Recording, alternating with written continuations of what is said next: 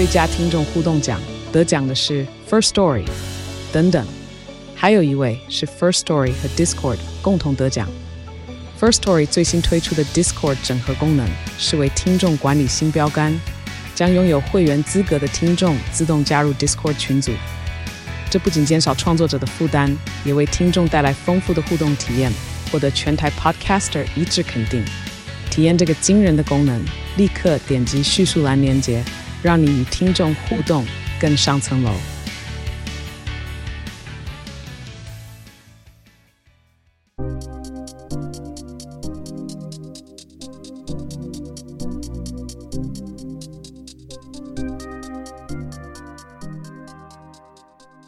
欢迎大家来到这一期的主持人有话说。那刚刚这个台北富邦勇士打梦想家的比赛是刚结束。那看完之后，我想说，呃，难得有有一点时间来做一个真正的赛后观感的一个一个 podcast。那刚刚结束之后，我觉得这场比赛，呃，精彩度跟昨天不相上下。那我觉得很明显的一个点是，就应该说这这场特别有季后赛感觉，对我而言是。尺度吹判的这个尺度，嗯，这场比赛的哨声，我觉得，因为其实很多球迷在例行赛的时候会抱怨，觉得说哨声可以再少一点，会可能增加比赛的流畅度。那以往不管是 NBA 或者其他的联盟，在季后赛的时候，对于尺度这件事情，通常是会比较宽松的，是比较愿意让球队，呃，要让球员去做。更多的肢体肢体碰撞，那我觉得这场比赛确实有做到这一点。那像呃整体而言，我觉得两边的吹判制度都很公平，所以这这是我第一个想要稍微提的东西。那我我比较想要带到比赛本身，因为我觉得这场比赛有很多不管是故事线、数据面的东西可以去做讨论。那我觉得第一个呃，如果我们一节一节来。其实第一节的时候，呃，如果你去刚刚开始看比赛，你会觉得梦想家这一场看起来是很稳。呃，这呃，我觉得第一节最大的故事或者最大的发生的时间，那肯定就是 Yankovic，呃，就是很不幸的在一次跟塞瑟夫的呃攻守转换或者是攻守的动作的时候，呃，膝盖撞到了地板。然后受伤了。那我我看到很多网络上的风声是说，当下是吹一个一般犯规。那我看到很多网络的风声是说，就是呃，Big Z 他这个动作是不是一个肮脏的动作？那我其实个人去看了一下回放之后，我觉得呃，一般犯规应该是正确的吹判。那我觉得，当然，因为一开始 Big Z 他整一第一节的时候，一开始打的不是说特别的顺，整节下来其实也只有六投一中的数据，所以他你你看得出来他在攻守两端最后面都是有一点点。Frustrated 的是有点有点就是有点恼人。那我觉得那个犯规其实就是他的手就是在 Yankovich 切入之后就直接往外推，我觉得就是一个 frustration foul。但我不不觉得是个 dirty play。那我觉得很不幸，因为篮球本身就是一个肢体呃动作很多的运动。那 Yankovich 很不幸的在这次受伤中就是被呃被抬了出去，然后后面的比赛就没有再回来。那目前的状况是还没有，呃，还不确定是什么伤啦，但看起来是有点严重。但我们就还是呃，hope for the best，希望不是太严重的伤势。但但关于这个 play，我最后再补充一点，因为我我我也不是，我也不觉得说觉得这球是脏的人是错的，因为如果去看整个 play 的话，呃，Zaitsev 其实确实他你。你你可以你可以 argue 说他确实是针对 Yankovic，因为 Yankovic 在上来的时候，你可以看到在前一个 play 的时候，呃，Zaitsev 就已经开始在尾随他了。但我觉得这个事情，呃，就是见仁见智。对，那一样就是祝希望希望这个呃 Yankovic 的伤势没有太严重，然后不会影响到接下来的比赛。那第一节除此除了这球以外，其实我觉得一个很大的 highlight 是梦想家的。应该说，富邦勇士的三分投的比梦想家是多了三倍。那我觉得这个很大的原因是梦想家第一节的防守真的是非常具有侵略性，尤其是外线防守的部分。哎，内内线当然也是啦，但是外线防守的部分部分，我觉得像是钱肯尼啊，还有这个吴永胜，他们在外围的这个防守网，其实是让富邦的这个后卫群添就是带来了不少的麻烦。那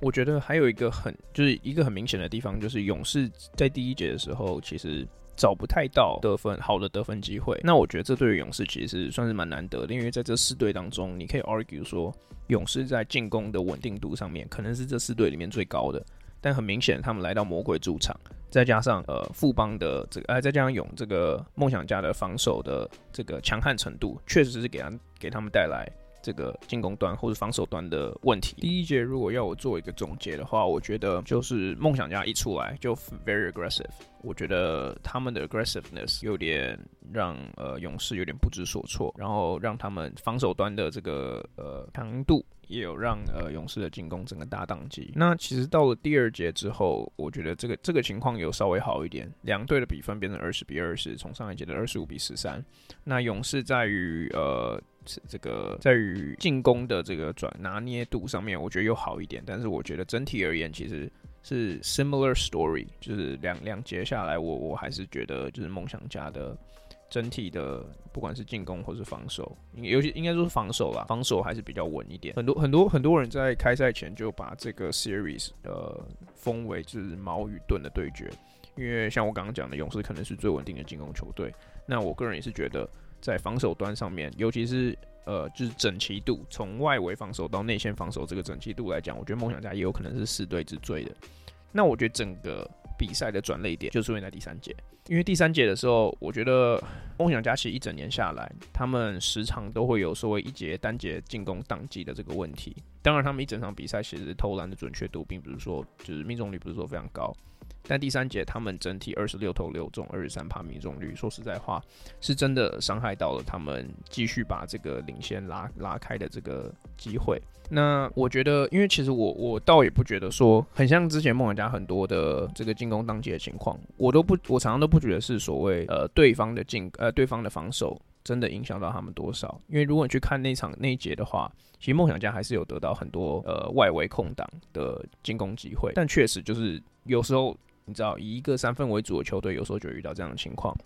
常常有人说 “live by the three, die by the three”。你在这你三分十二投一中的情况，整个整节下来只有八哈命中率，说实在话，你很难，你很难怪谁。那个就是你手感不好而已。但我觉得最大的问呃问题是在于说梦，应该我觉得这个不是梦想家的问题，应该这样讲，应该说是勇士的 credit，因为勇士在第三节之后，他们的 aggressiveness 整个起来了。我觉得最明显的就是他们的罚球差，因为这一节的罚球是十六比二。啊，我觉得最明显就是张宗宪，他对于切入，尤其在呃球队进攻这个大死机的情况下面，他很明显的把进攻的这个主轴拉回到了他的身上。嗯，他单节十一分，然后一次呃一共有八八次的罚球，那很多都是他在切入之后制造犯规所拿到的。他就是所谓都不是都不是真的 easy points，都是他 earn 来的。那我觉得。这一点其实，在勇士进攻停摆的时候，真的是非常重要，因为在季后赛真的是每一分都是需要的，都是 necessary。勇士整节下来的命中率其实也没有很高，三十六趴而已。但是你 factor in 他们在光在罚球线就比梦想家多得十一分，他们三十一比十五的这个差别，从上半场让他们落后了七分。到下半场，呃，到第三节结束，直接变成领先四分。那我觉得这个就是这个分这个比赛开始转向的最大的契机。那到第四节，我觉得你可以说是比赛最高峰的时候，因为这两队的进攻其实到第四节都活络了起来。呃，两队的命梦想家命中率是将近五成，那勇士更是很夸张的六成二。我觉得很大的差别是在于说，这两队本土球员在第四节都有做出跳出来的动作。先讲林俊杰，林俊杰。一整场比赛下来，总共得了二十二分。那他有十二分是在这节得的。那他上半场的时候，其实命中率，呃，应该说前三节命中率不算很高。但他在下半场的时候，在第四节的时候，呃，在梦想家读秒很多，在 possession 读秒阶段的时候，没有进攻选项，都是他跳出来去做呃自己的单打动作。有一个转身，然后后仰跳投，那个我印象真的非常深刻。因为常你在看他打球，我觉得你常会忘记说他其实只是个二年级生，然后他的身高也才一百七十几出头而已。但是他可以常常呃在就是中距离三分做出这样的进攻。最夸张的是他在禁区，他这这这个这一节也是狂切入禁区，然后有时候会买到犯规，有四个罚球这样子。所以梦想家在这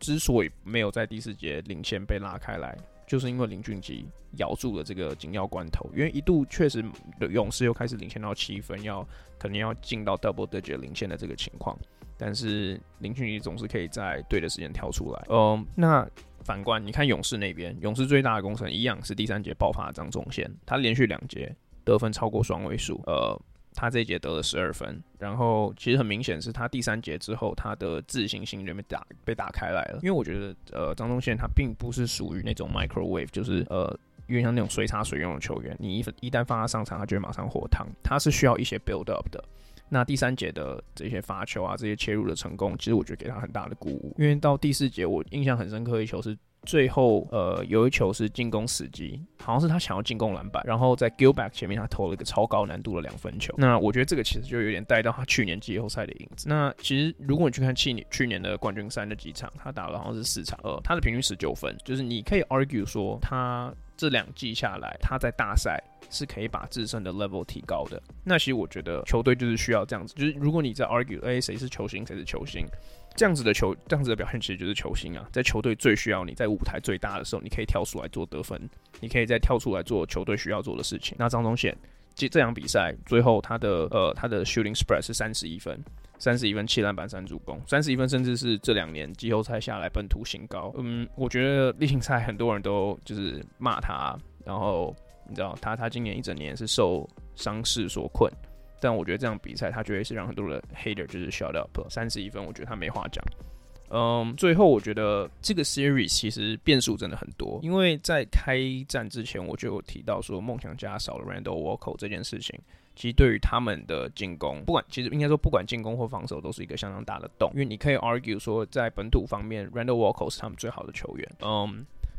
但一开始开打的时候，尤其是 Yankovic 还在的时候，Yankovic 他一开始的 aggressiveness 是让得分，他他的得分手段是让勇士看起来内线呃守不太住的。一来是 Zaitsev 呃移动能力没有他好，然后呃 Jones 就是就是守不住他。但是少了 Yankovich，呃梦想家现在又少了一个呃可以自主创造进攻能力的球员。嗯、我觉得假设。假设最差的情况，Yankovich 整个整个系列赛没办法回来，然后你换成 Boy 上来。当然，我觉得 Boy 呃，他他他还是个好球员，就是他对于禁区的冲冲抢篮板、二波进攻这些，他还是有他的威力在。但他跟 Yankovic 不同的点是在于说，他并没有所谓太好 ISO 的能力，然后他的外围当然也没有也没有 Yankovic 好。所以我觉得少了 Yankovic，因为梦想家从上到下都是一支很吃团队的球队。但是这种球队通常在季后赛，就是在进攻时机的时候，就会少一个可以跳出来帮球队得分的人存在。当然，林俊杰有时候可以做到，但我我我并不觉得说他可以每一场比赛遇到这样子焦土战的时候，他可以场场跳出来。当然，他我希望他打我脸，但是我觉得是以他现现阶段比较难做到的事情。那 Yankovic 相相对的，就是比较有能力做到这样子的情况。那呃，我我觉得先不做接下来如果梦想家预测，呃，就是梦梦想家如果晋级的预测，因为他如果 Yankovic 是整季报销的话，他之后不管对到工程师或是对到国王，都会是对梦想家是一定的损损失啊。但是光这个 series，我觉得少，如果少了 Yankovic 就是很大的变数了。那我刚刚有提到梦呃这个勇士的 Perry Jones。呃，Perry Jones 其实刚来的时候，我对他的期望是蛮高的，因为有就是之前有看他在雷霆的时候打球，他其实虽然是一个 low lottery，哎呀 low low first round pick，但他那时候的模板，像很多人现在都开玩笑讲，可他那时候模板确实是小 KD，然后他也偶尔会有佳作，当然很少，他大部分时间都在 G League，但是他的得分手段，就是他以一个进攻型的洋将，他一整场比赛 比赛下来七投二中，呃，三分没有中，然后罚球还 miss 了一颗。我觉得这个绝对是非常不及格的，上了二十分钟得五分。呃，你可以 argue 说，如果今天 Jones 至少有个十五分的输出，或是有更高的命中率，这场比赛其实早就结束了。但是最后其实是一个拉锯战。呃，我觉得，呃，今天我看那个赛前访问的时候，徐总有提到说，今天会上 Jones 的主要原因，因为 Jones 通常是第三洋将嘛，通常是新特例。嗯，今今天会上的主要原因是因为，呃，大房东曾文鼎，呃，上上周好像是小孩出生，所以。他上周上周几乎没有练球，好像是上周还前面两周都没有练球，然后今天才回归，所以他们在于中锋的这件事情上面，中锋的调度上是有一点吃紧的。嗯，曾祥军再来，他他今年也是一直受伤，这场比赛只打了一分多钟而已，所以他们最后是选择上 Jones，呃，补上就是禁区可能比较不足的地方。但说实在话，我觉得他在禁区的保护能力也没有说到非常的非常的及格。然后再加上得分手段就是非常的欠缺，所以我觉得如果是我，我下我是徐总的话，我下一场比赛肯定把辛特利换回来。尽管这场赢了，但我可以说是，就是我觉得你可以说他是算是很惊险的赢了这场比赛，因为梦想家确实在刚开战的时候看起来是很难打。那如果要总结这这场比赛的话，我觉得在上一集的 Podcast 我就有讲说，这个比赛一是矛跟盾的对决。但二也是不同球风的对决。梦想家就是那种高的时候很高，低的时候很低，这样子上上下下的球队。那今天我觉得。完完美的印证了这件事情，就是第一节他们在防守端还有进攻端的表现相当优异，但是第三节突然得了一个十五分而已，就是突然就老赛。那勇士最大的优势，我说勇士就是相对比较稳的球队。勇士最大的优势就在于说他们的经验真的非常的足够。呃，他们在呃后面，因为这场比赛说真的肢体接触真的非常多，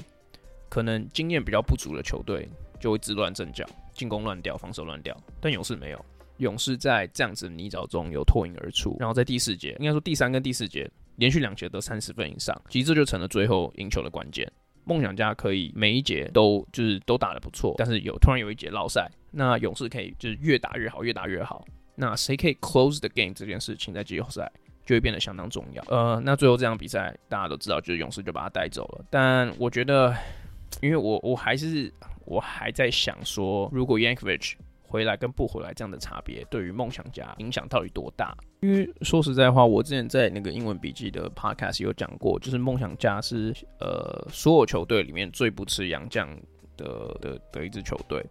包括他们今天，其实我觉得呃我自己觉得是整个系列赛梦想家 X 因子的 Brandon Gilback，他甚至不是一个进攻型洋将，他今天我觉得他今天在防守端的表现已经相当优异了，就是。除了罚球可能有一点美中不足之外，但他他确实有做到吓阻力的这个工作。但整体而言，梦想家杨将不不需要做出太爆量的进攻，他们每一场得个可能二十分左右就够了。那我觉得 Julian boy 是是可以补上这个位置的。嗯，我我应、啊、好，那我这样讲好了。我觉得梦想家的呃输球几率，哎、应该说脱颖而出的几率，确实少了 Boyd，呃，少了这个 Yankovic 之后，微微的降低了。我没有觉得降低很多，我觉得基本上还是一个五五波的 series。嗯，但梦想家在少了 Yankovic 之后，一像我刚刚讲少了一个得分点，但我觉得二更重要的是他们现在能失误的空间更